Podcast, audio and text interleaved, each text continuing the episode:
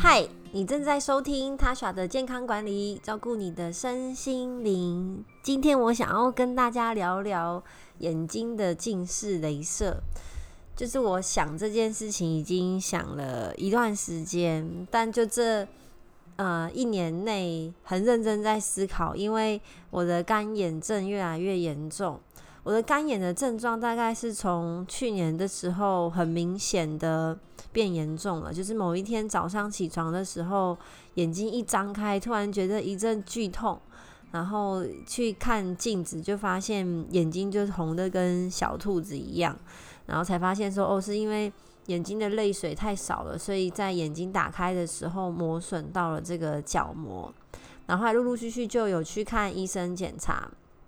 测试之后的确是啊干眼症。你在一般的诊所啊，他会去做的干眼症的检查，通常都是透过一个试纸，然后去看你的泪液分泌的多寡。那后来我在呃镭射眼睛的诊所做的干眼的测试，它是有一个仪器去检测你呃眼睛表表面残留下的盐分有多少。你如果泪水越少，当然那个盐分就越高嘛。那那时候测的时候标准是三百，就是说三百以上就确定真的是肝炎，两百七其实就有一些肝炎的症状了。然后我第一次去测的时候呢是三百零三，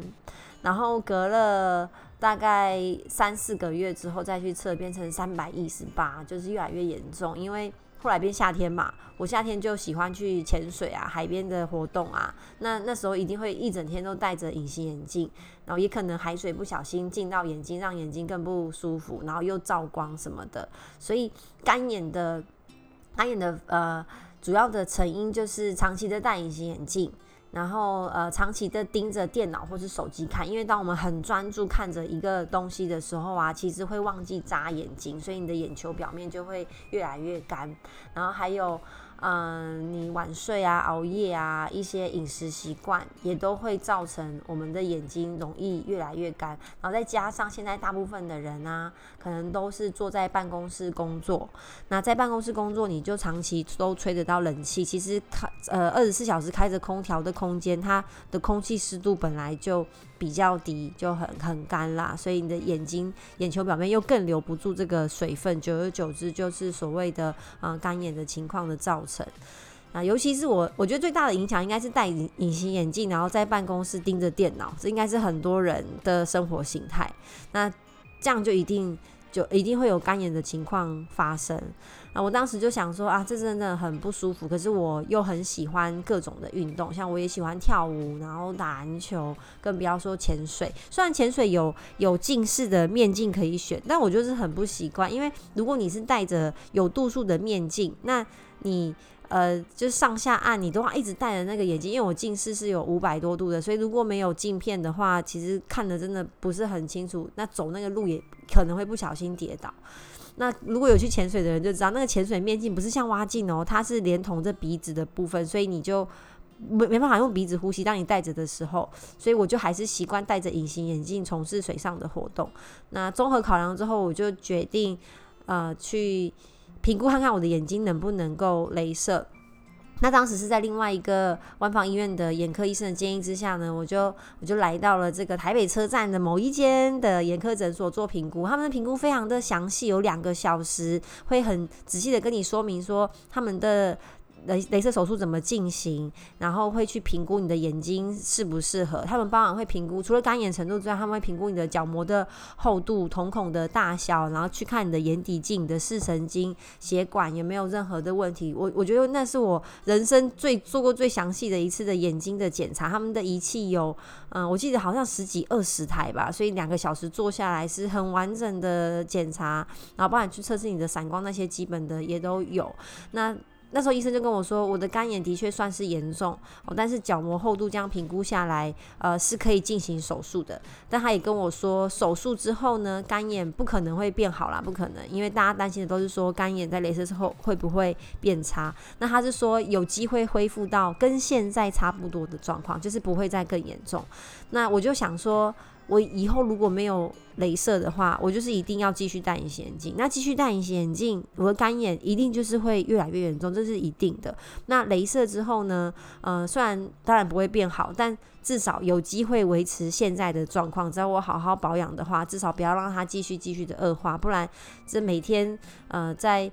早上起床的时候，还有平常在外面这样吹到风的时候，真的是很不舒服，尤其是。大太阳底下，如果你要戴太阳眼镜，就一定要戴隐形眼镜嘛。那如果镭射之后呢，可以不用戴眼镜，那我的活动下戴太阳眼镜啊，都会更方便。所以考量，其实我那时候考虑了，呃，快要半年，大概四个月啦。就决定说好，那我要我要去镭射。那因为第一次检查的时间是有点久之前，所以他们也很用心，就是诶全部重新再检查一次，再确定一下状况。因为有时候眼睛的状况会变，然后才发现诶我的干眼真的有变严重了，然后更确定我想要啊进行这个镭射。那我大跟大家分享一下我镭射当天的感受好了。其实呃一开始不会很紧张，但是后来在听护理师讲解说等一下手术的过程，哦就变得紧张了。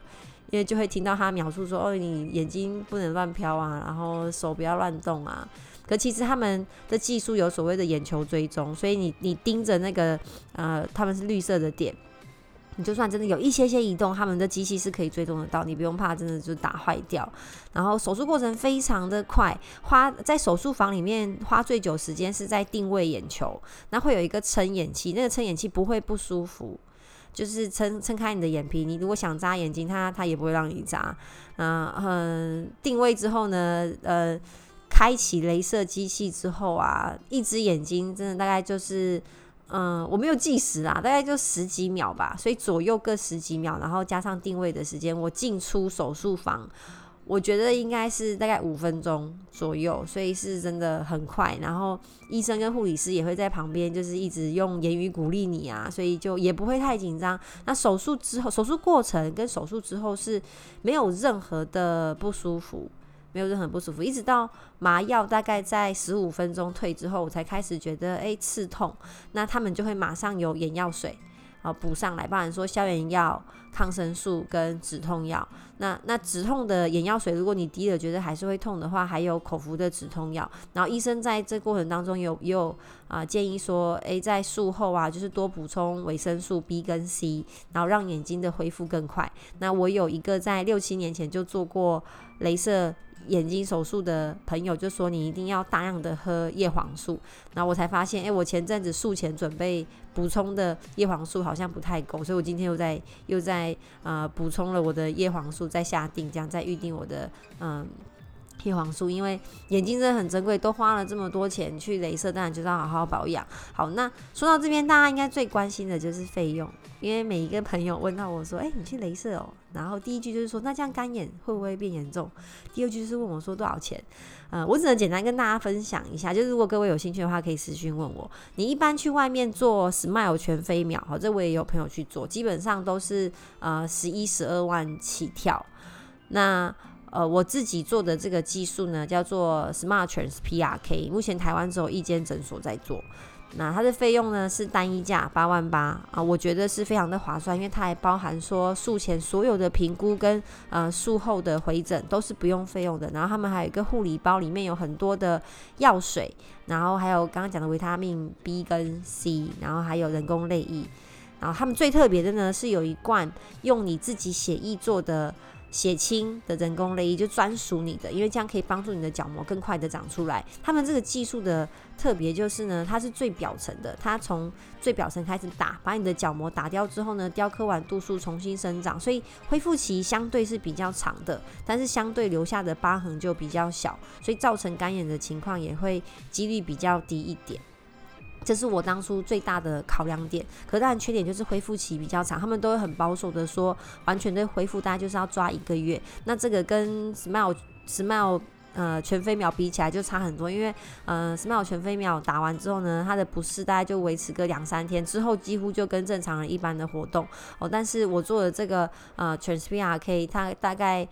呃两周之后才可以呃正常的开车，而且还是要很小心。然后运动也是大概建议就是两周之后，然后一个礼拜内眼睛是完全不能碰到水，但是我打算要加长到两周，所以洗脸洗头是要非常的小心。那他们也有附洗脸的海绵，所以我觉得是非常的呃划算啦。这就是恢复期，可是因为我我就自己在家工作，所以啊，我觉得这个恢复期是我可以接受的，毕竟减少干眼还是我最主要的考量。那听到这边呢，不知道大家对于呃镭射眼睛有没有更多的认识？这单纯是我个人的经验分享。那如果你还想要问一些细节的话呢，可以在呃私讯问我，你可以在呃 IG 上面找到我，我的账号是 T A S H A 底线 L O。然后他晓得健康管理，那啊，我之后呢会再发了我自己的干眼状况，我会认真的使用虾红素跟叶黄素，还有很认真的点药水，然后希望他的恢复状况可以更好。我甚至希望可以恢复呃术前比术前更好，因为如果认真的使用营养品跟保养眼睛的话，应该是有机会的。